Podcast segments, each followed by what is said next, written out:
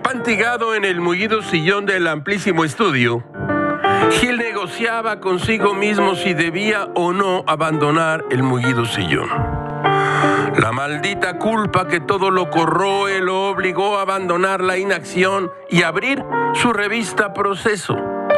En esas páginas se informa en una nota de José Gil Olmos que, como parte de la ceremonia del inicio de clases, en todas las escuelas públicas del país se leerá una carta del presidente Andrés Manuel López Obrador a los maestros, en la cual asegura que con su gobierno empieza la nueva escuela mexicana.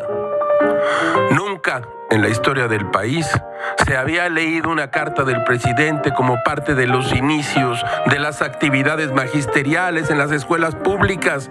Gámez sufrió un dolor en el occipucio. Hemos vuelto a los mensajes como se hacía en el más remoto pasado presidencialista. Gracias, señor presidente. Vuelva pronto, señor presidente. Ayúdenos, señor presidente. La carta del presidente contendrá lineamientos para el magisterio. Escuchen ustedes.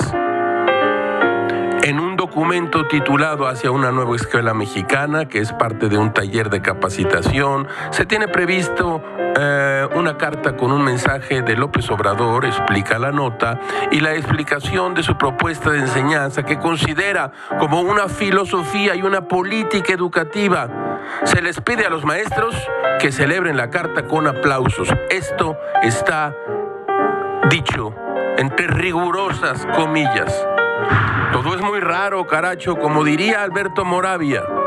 Curiosamente los votantes no se sienten responsables de los fracasos del gobierno que han votado.